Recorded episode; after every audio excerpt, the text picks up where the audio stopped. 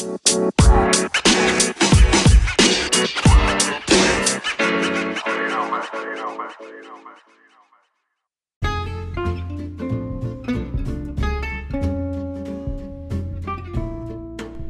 pessoal, Herbert Vieira com mais um Conversa de Leões, mais uma semana, mais um episódio. Hoje, semana especial, temos um convidado, meu amigo, meu ex-treinador, parceiro, José Zebelin. Fala Zé! E aí galera, prazer estar aqui com vocês. José Farias na área. Que prazer estar aqui nesse bate-papo com os leões aí. Muito bom. Prazer imenso. Certo, e sempre com as presenças ilustres, Eric e Thiago. Fala Thiago, fala Eric. Fala pessoal, bom dia para vocês aí. Mais uma quinta-feira, mais um final de semana se aproximando. Vamos juntos em busca de mais conhecimento. Fala galera, prazer enorme mais uma vez estar aí compartilhando. Prazer maior ainda esta semana aí, tendo uma, de uma de nossas referências aí em termos de negócio, reuniões, aquele 3D lá naquele jogo lá que eu me esqueci. Nosso treinador, eu tinha que lembrar. Mas é um prazer enorme estar aí. Espero que espero que aproveitem bastante o conteúdo. É isso aí. Se a gente for, for contar as resenhas que tem, acho que dá uns oito podcasts aqui. Tem um dos podcasts que a gente fala também do, do tênis, do, do tênis novo que eu comprei. Esse é o famoso Zé, do, um dos podcasts do tênis novo que eu comprei. Ele me deu uma, uma injeção de, de, de motivação a Crio, né? Até hoje eu lembro disso.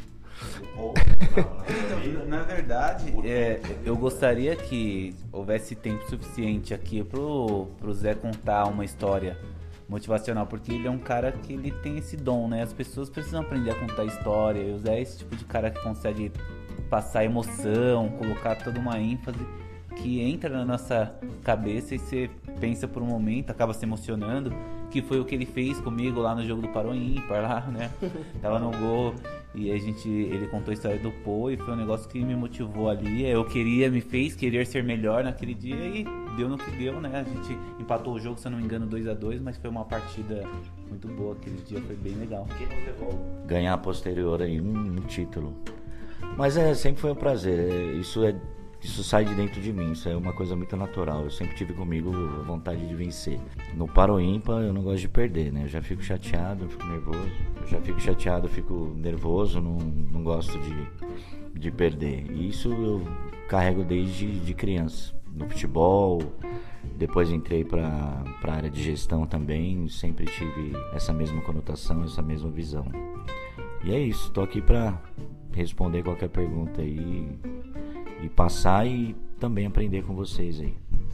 Zé, para quem não conhece, é, a história do Zé, todo mundo vê aí, talvez o Zé hoje, mas uma referência aí para quem é mais próximo da gente, o Zé como amigo do Homero, o Zé conhecido do Herbert aqui, mas o Zé ele já vem de uma longa data, a gente já conheceu o Zé já Antes da gente pensar em ser vendedor, não é te chamou de velho. Né? Mas antes dele, o Eric ainda até mesmo de pensar em ser vendedor, eu, o Eric, Thiago, o Zé já era, já era um grande vendedor, já batia a meta, já vivia isso que a gente vive hoje. As idades cronológicas faz a gente se cruzar hoje, a gente consegue trabalhar junto, trocar experiência, porque conseguiu aí aprender bastante com, com a vida. É, um, é hoje junto o Mero, Zé acaba sendo algumas das nossas referências de de pessoas que, que começaram a trabalhar. E eu queria que vocês é, começassem aí contando um pouquinho da sua história aqui pra gente, que já conhece, sabe que é uma história de superação, sabe que é uma história aí de, de várias vitórias, derrotas, brigas. Eu queria que você contasse pra gente um pouquinho da sua história para todo mundo conhecer também. É, vamos lá. Eu, na realidade, todos vocês sabem que eu joguei futebol, né? Eu gostava muito de jogar bola, joguei um pouquinho de bola aí. E meu sonho era se tornar um jogador de futebol. Então tive várias passagens por alguns clubes e tal. Seu irmão Homero me ajudou no final da minha carreira, me levando para alguns clubes, me acompanhou, né? E só que chegou um momento que eu quis largar o futebol. Hum, o futebol para mim não era mais interessante. Hum, era um mundo muito podre, era um mundo muito cheio de, de problemas e altos e baixos, enfim. Eu tomei uma decisão e eu lembro que eu voltei de um certo clube na época de Malicuia e tal. Eu cheguei em casa, a situação não estava legal. Eu lembro que minha mãe ela teve um problema muito agravante. Ela teve trombose, ela tinha um, uma ferida na perna muito feia e ela estava numa situação muito delicada mesmo, para falar a verdade. E eu parei para pensar em tudo que eu vivi e, e eu tomei uma decisão de, de mudar a minha vida. E eu olhando tudo isso dentro de casa, a situação financeira não estava legal, eu também não estava numa situação financeira muito boa, tinha ainda um restolho para gastar e ajudar lá em alguma coisa, mas eu vendo a minha mãe quase para amputar a perna dela, e isso mexeu muito comigo. E aí eu, como tinha tomado a decisão de largar do futebol, eu sempre carreguei comigo que não cai uma folha de mármore sem que Deus permita, né? E aí, coincidentemente, eu encontrei o seu tio, o Marcos, né? O finado Marcos, que Deus o tenha, na, na esquina da casa da avó, que foi uma coisa muito interessante. Eu lembro, acho que eu tinha ido lá para ver se o Homero ia estar tá lá tal.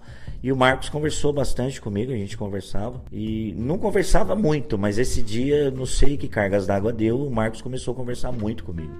E bate-papo daqui, por que, que você largou o futebol e tal. Eu expliquei um pouco para ele. Eu falei, ah, agora eu vou pro mundo, né? Vou trabalhar, vou mudar o, o lado do disco aí, vamos ver o que vai dar, tá nas mãos de Deus.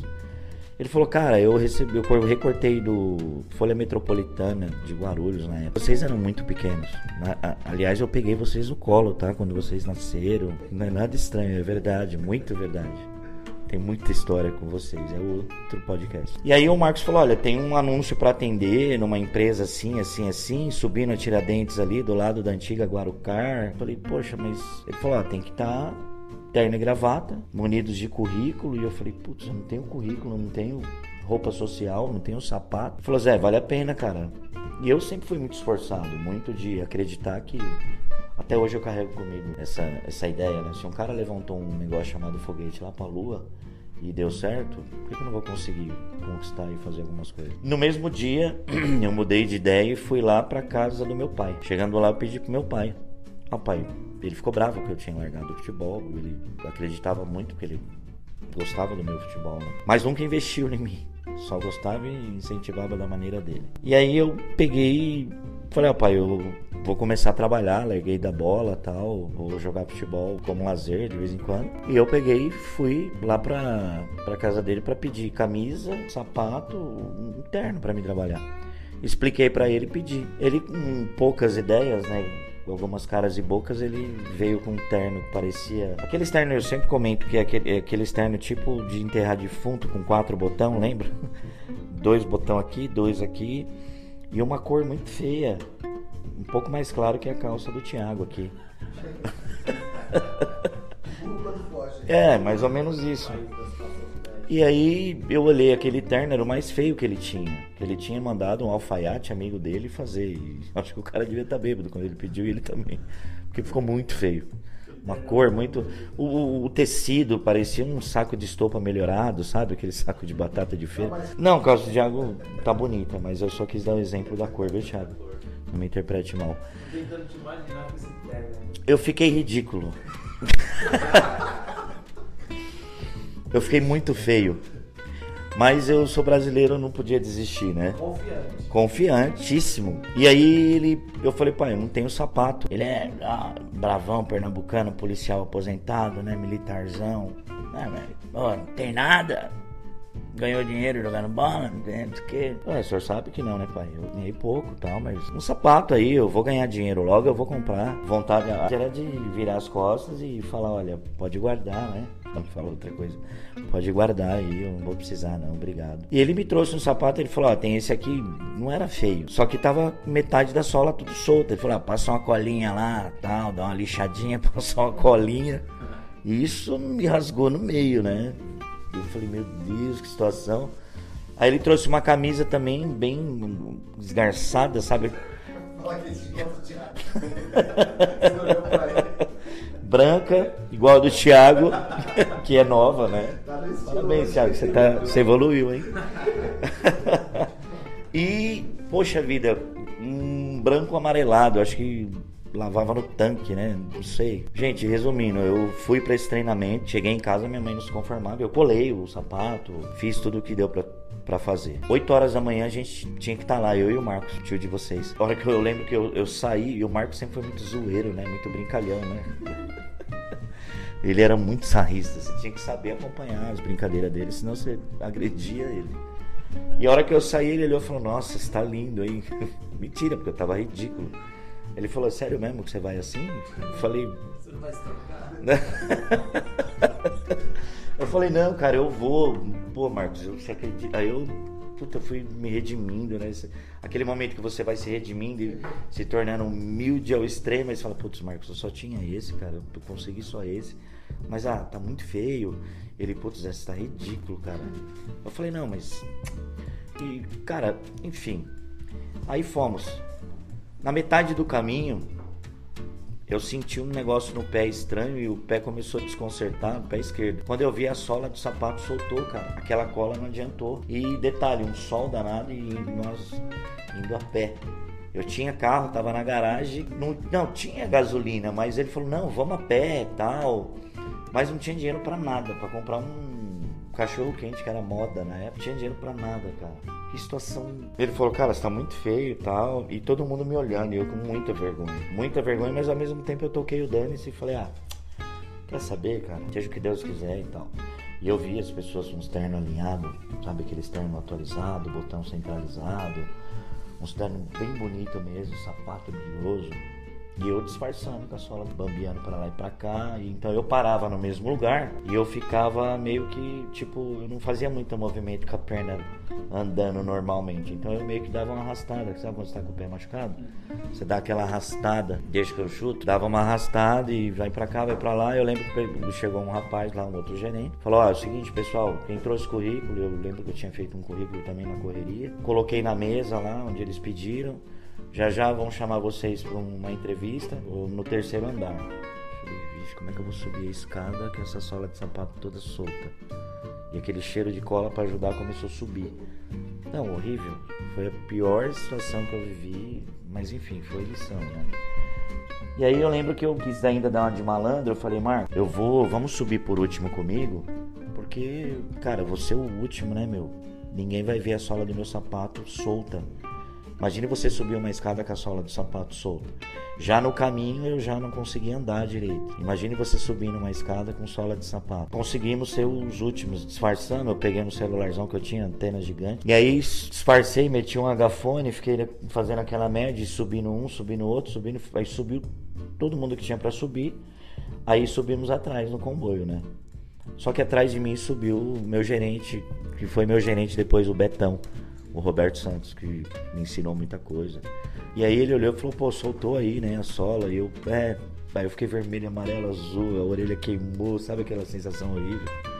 Eu falei, é, soltou, cara, mas. Ele falou, é, tudo bem, não dá nada, né? Isso acontece. Eu falei, é, acontece. Eu não tinha reação, não sabia o que falar. Aí falou lá, tal, foi, começou a bater papo. E foi uma seleção muito ríspida, muito áspera. Trabalhou com o quê? O que, que você fez? Não sei o que. Não, você está dispensado, pode levantar, pode ir embora. E você, o que, que você fez? Já trabalhou? Não. O que, que você fazia? Na minha vez, trabalhou com o quê? Falei, ó, já trabalhei. Eu contei umas histórias lá na época, nem lembro o que eu falei. Eu trabalhei com vendas, mas depois eu fui jogar futebol. Ah, você é jogador de futebol? Eu larguei do futebol e tô, tô aí querendo adentrar na área comercial para mudar de vida. Ele, ah, beleza, tal, não falou nada, eu continuei na sala. O Marcos também é a mesma coisa. Eu tinha que fazer isso três dias consecutivos, então eu tinha que usar essa roupa três dias consecutivos. Hum, exatamente, porque eu não tinha. Aí ele falou: Ó, eu vou liberar vocês para almoço da meio-dia a uma. Quem chegar aqui uma e um não entra. Já começa hoje o treinamento. Quem está com disponibilidade, está com vontade de trabalhar, está afim, é assim que funciona aqui nessa empresa. Se você está parado, está desempregado, não está fazendo nada, hoje é o dia para você já começar o seu treinamento e atrás do seu sonho. Eu olhei pro Marcos e falei, ah, tô dentro, né? Ficar fazendo o que em casa. E para voltar com aquela sola de sapato solta, arranquei ela na mão e fui só com o fundo da, da sola. E já corri na, na, na, borracharia, que tem uma borracharia de esquina ali até hoje. Eu fui lá, pedi pro cara, ainda o cara falou: ah, isso aqui é falta de junta. Eu com cara de pamonha, ele falou, junta tudo e joga fora, isso aqui não serve mais. É. E aí, poxa, eu tinha tênis. Uma das coisas que mais mexeu comigo, que me deu a vontade de vencer, eu falei, mãe, tô com fome. Então, aí eu falei, mãe, tô com fome, eu preciso almoçar, né? Vou voltar pro treinamento lá pra continuar. Ela falou, ó, filho, tem arroz, banana, tem um tomate aqui. Ela foi, lavou, capricho de manhã, é maravilhoso, né? E fez uma saladinha e tal. E aquilo cortou o coração, né? Eu fui, comi, ela perguntou do sapato, super preocupada, perna machucada. Eu lembro que nesse mesmo dia eu enchi os olhos de lágrimas, o choro veio na garganta. Eu fui no meu quarto, olhei no espelho e falei, cara, o que você vai ter, o que você vai ser. Eu fui na sala e falei, ah, mãe, é, só se for por opção, mas a gente nunca mais vai comer banana e arroz. E nem arroz só com tomate ou só com banana. E a vida da senhora eu prometo que eu vou mudar. Ela começou a chorar, deveria ter os motivos dela, também não foi uma situação legal, eu sempre me emociono quando eu falo isso. E eu saí emocionado e chorando. Para resumir, em quatro meses eu peguei a gerência, vi muita gente desistir. Eu passei maus bocados de tiração de sarro, é, acepção de pessoas. Eu fui conquistando todo mundo, fui conquistando cargos, fui ganhando grana e as coisas foram mudando. E eu comecei a aprender a ler livros de motivação. Li muitos livros do Alguém Mandino na época, né? Que era o que eles me, me aconselhavam a ler, o melhor vendedor do mundo. O maior vendedor do mundo. Isso, Pitbull e tal, enfim. O Sucesso é Ser Feliz, Roberto Chianchic, depois Você é S.A., do Roberto Chianchic. Foram livros que mudaram a minha vida, inclusive o próprio Homero fala.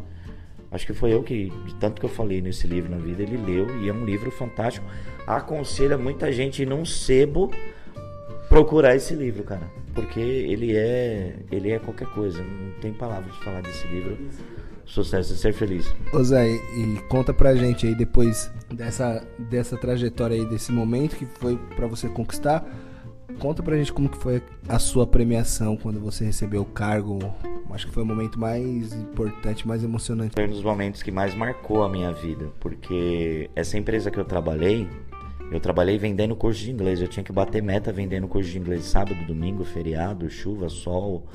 E eu fazia isso com louvor, fazia com maior vontade mesmo. Eu tinha comigo que eu tinha que vencer, a qualquer custo. Eu tinha tomado uma decisão, e quando o homem toma uma decisão, o ser humano toma uma decisão que ele vai vencer a qualquer custo, não tem é, nada que se torne um empecilho, não tem barreiras, fronteiras que te atrapalham. Eu tomei essa decisão e mudei de vida. Foi, foi difícil para mim. E uma coisa que eu não tenho vergonha de falar, eu, eu, eu, não, eu não sabia o que, que era ter resiliência. Eu era muito rebelde.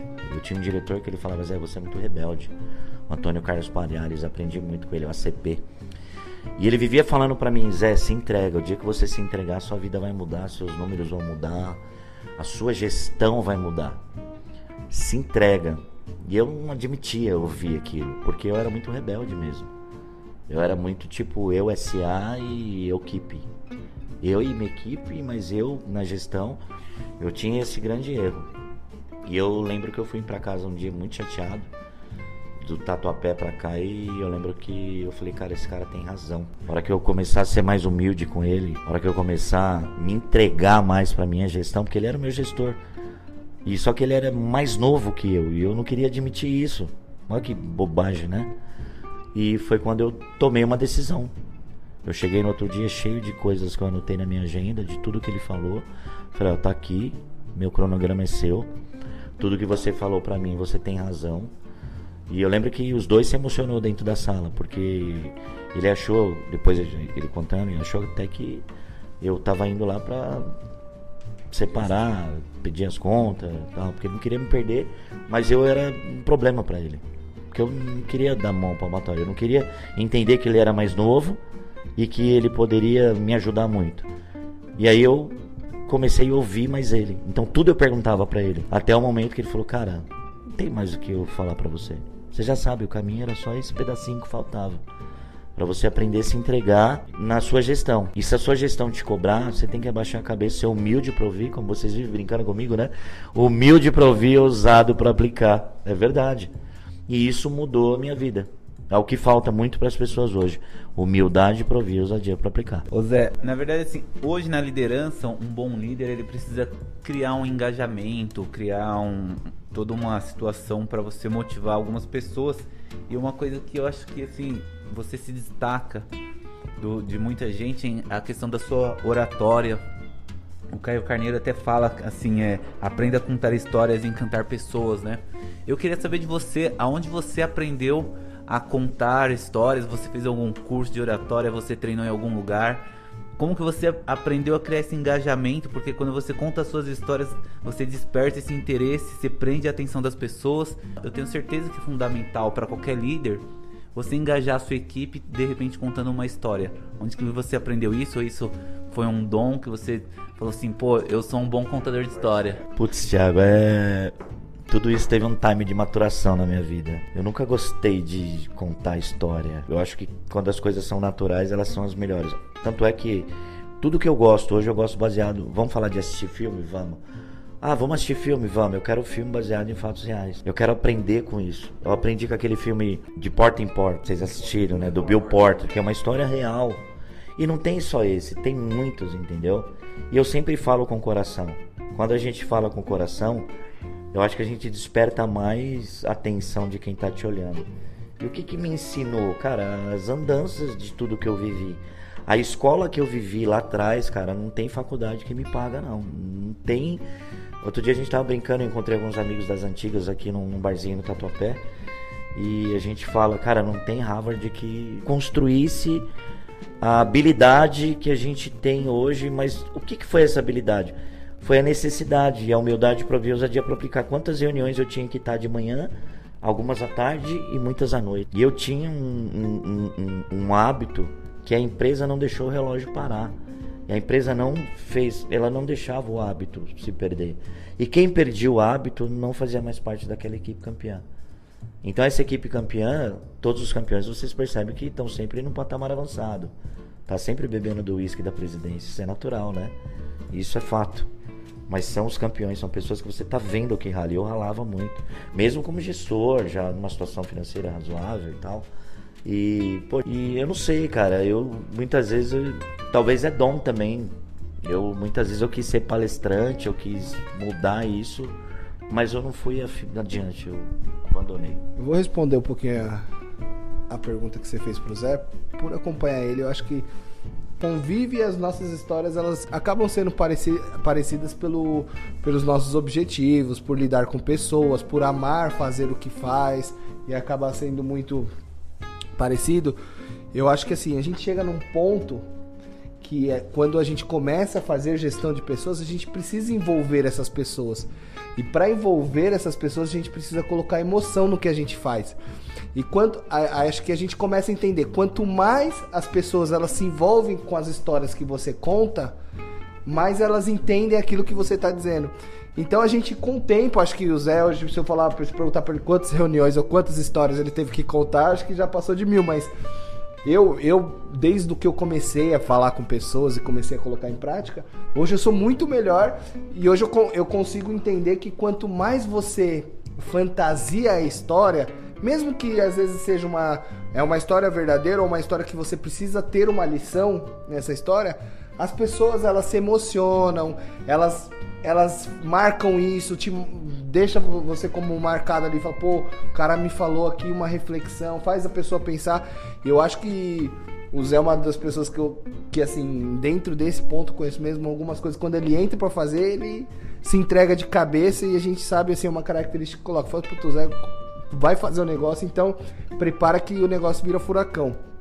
Então, se tiver que contar uma história sobre algo que ele vai fazer, até essa história dele você vai ver ele se emocionando, ele chorando, ele e isso faz o quê? Quando você mostra um, algo que é tão verdadeiro, é tão impactante, as pessoas acabam acreditando. E eu acho que isso que faz a pessoa hoje, ou o que nem a oratória do Zé, acho que a prática de tantas vezes que ele já teve que falar, e automaticamente a paixão naquilo de tentar mostrar para a pessoa aquilo que você tá aquela mensagem que você está tentando passar. E isso acaba sendo algo tão convicto no que ele diz, sendo tão mostrando tanto engajamento e acaba sendo tão legal aquilo que ele acaba falando naquele momento. Acho que de tanta emoção que passa.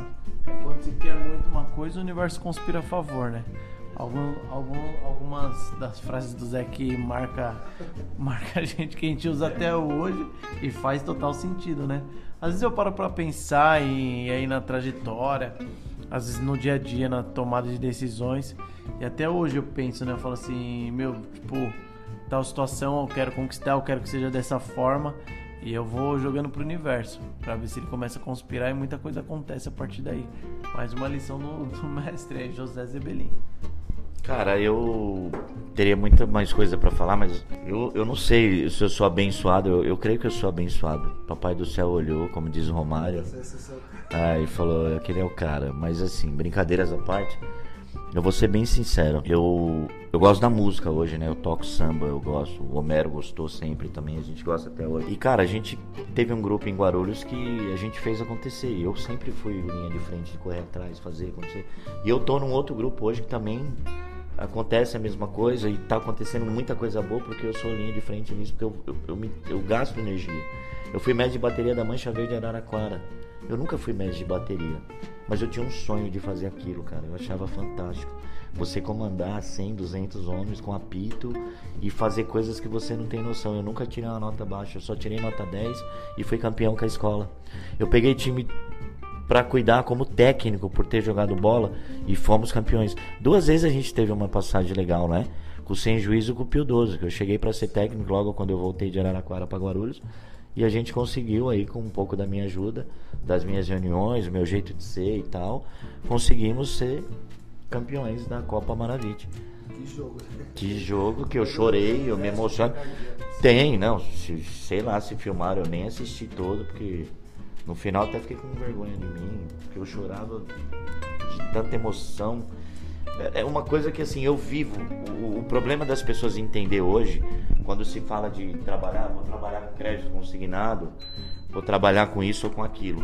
Se você viveu o negócio, vocês são prova disso, porque vocês vivem o negócio até hoje. Se você viveu o negócio, a coisa não tem para onde ir, como diz Homero. Não vou falar exatamente como ele fala, mas essa coisa não tem como dar errado né?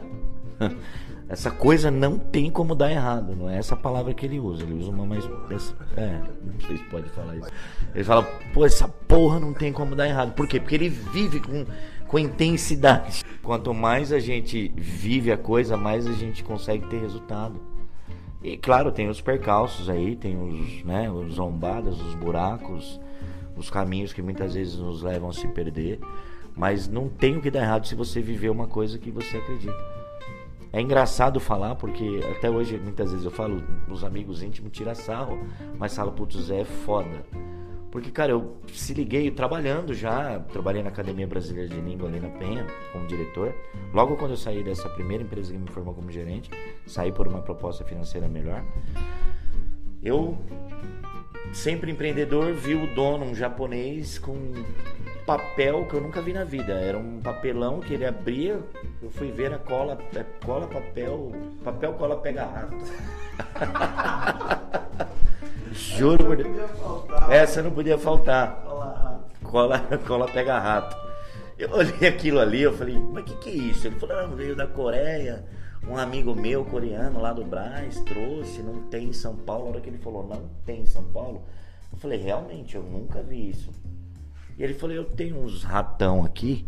E tinha mesmo nos fundos lá, cara. Eu nem comia lá de tanto nojo, porque eu não gosto de comer rato, tenho medo de rato. E tinha uns ratão gigantes. E ele abria essa cola, mostrava como que ele fazia. Ele abria, ele pegava a parte que não tinha cola, passava assim no joelho, na perna, assim, para deixar esticadinha. E vinha tipo três raçãozinha de cachorro em cima da cola. E colocou, cara. Chegou a pegar três numa só. Eu olhei aqui e falei, tô rico. Eu vou arrebentar. E arrebentei. Tudo que o cara tinha, que o cara trouxe, quem vendeu fui eu. Eu ia de, de, de loja em loja de material de construção e comecei a ir nos pet shop da vida em Guarulhos. Cara, eu comecei a ganhar dinheiro com aquilo que eu falei, eu vou largar onde eu tô, eu vou vender cola, pega rápido. Pois é. O dia que a gente comprou, a gente comprou um negócio seu desse daí. O dia que minha mãe viu esse rato preso, se torcendo todo. Não, e ele fica preso, ele não sai.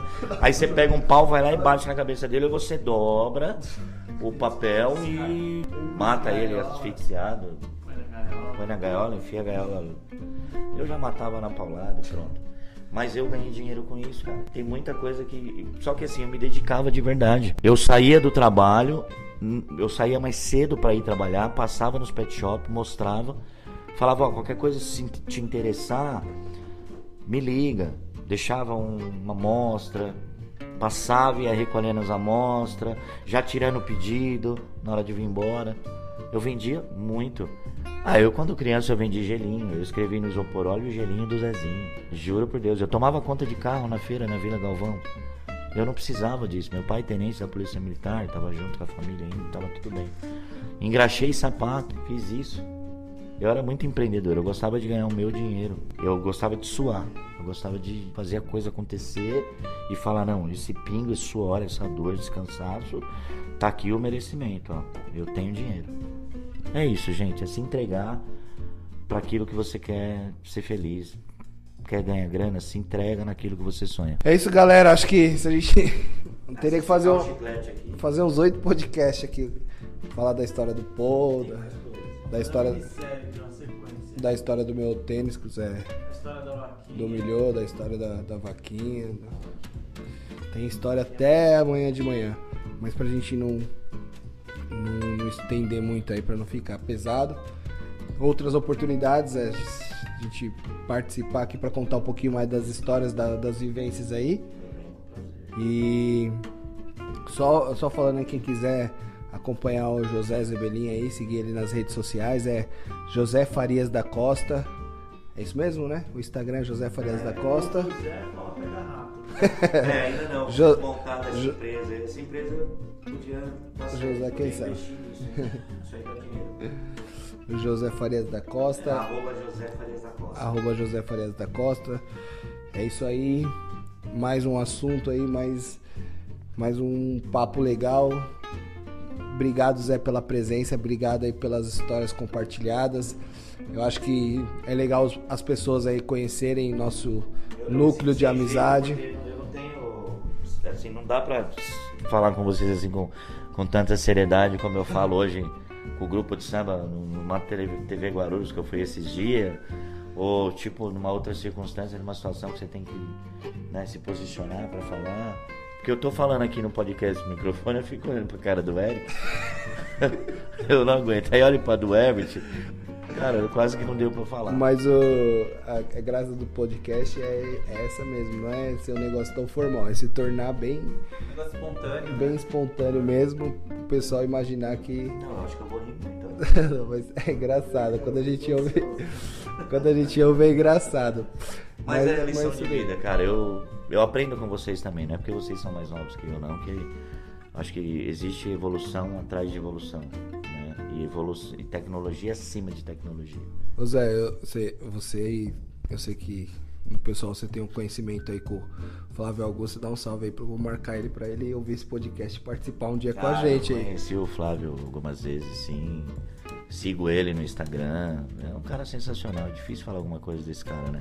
É um nível muito avançado. Ele, o Edio, que é um cara fantástico também. Flávio, o Zé tá no pod. Ouve nós aí pra participar também. É, eu passei pelo que o Flávio passou, né? Vendendo curso de inglês, fazendo matrícula, fiz muito. Hoje a gente tá em outro ramo, em outros objetivos.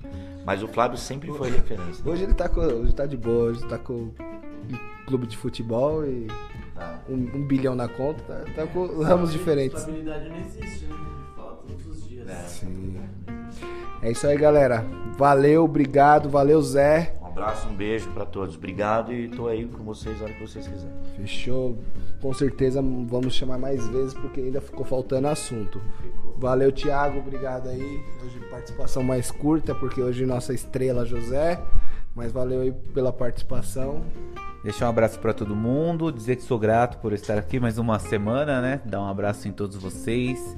É, se planejem pra 2021, o ano está acabando e você que tem que ser a mudança dessa virada de ano. Valeu, valeu galera. Prazer imenso aí ouvir essa história.